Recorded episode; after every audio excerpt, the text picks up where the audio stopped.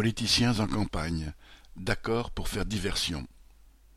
Entre les déjà candidats, les candidats à la candidature, les pas encore, ou les peut-être, bien des politiciens sont en lice pour l'élection présidentielle.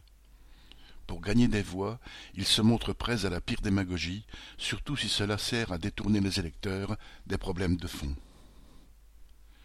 Tous ces politiciens essaient encore de faire croire que leur programme électoral a une valeur et que le sort des classes populaires en dépend. Tout cela pour finir par gouverner exclusivement en fonction des intérêts du grand patronat et des plus riches. Derrière le cirque électoral organisé pour déterminer qui occupera le siège de la présidence de la République, il y a des milliers de hauts fonctionnaires, de diplomates, de généraux, d'officiers de police qui, eux, ne sont pas élus, parfois pas connus non plus, et qui constituent l'ossature de l'appareil d'État.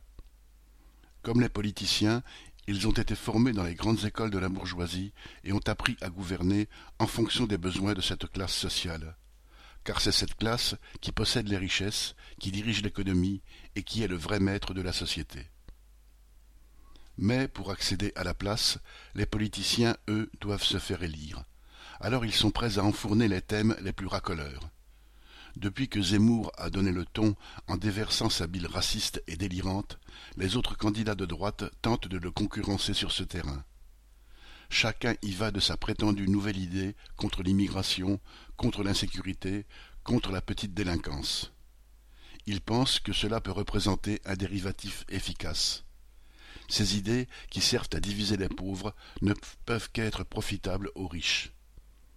À gauche, ce n'est pas tellement mieux. Montebourg chasse maintenant sur les terres de l'extrême droite. Fabien Roussel est allé manifester avec les policiers qui réclamaient plus de répression, et chacun, quand il parle d'emploi, voudrait faire croire que les ennemis sont les travailleurs des autres pays.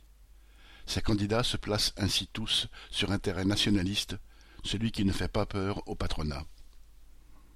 Alors que la préoccupation principale d'une majorité de la population est la dégradation du pouvoir d'achat, les candidats font tout pour ne pas montrer du doigt les responsables de la pauvreté qui monte.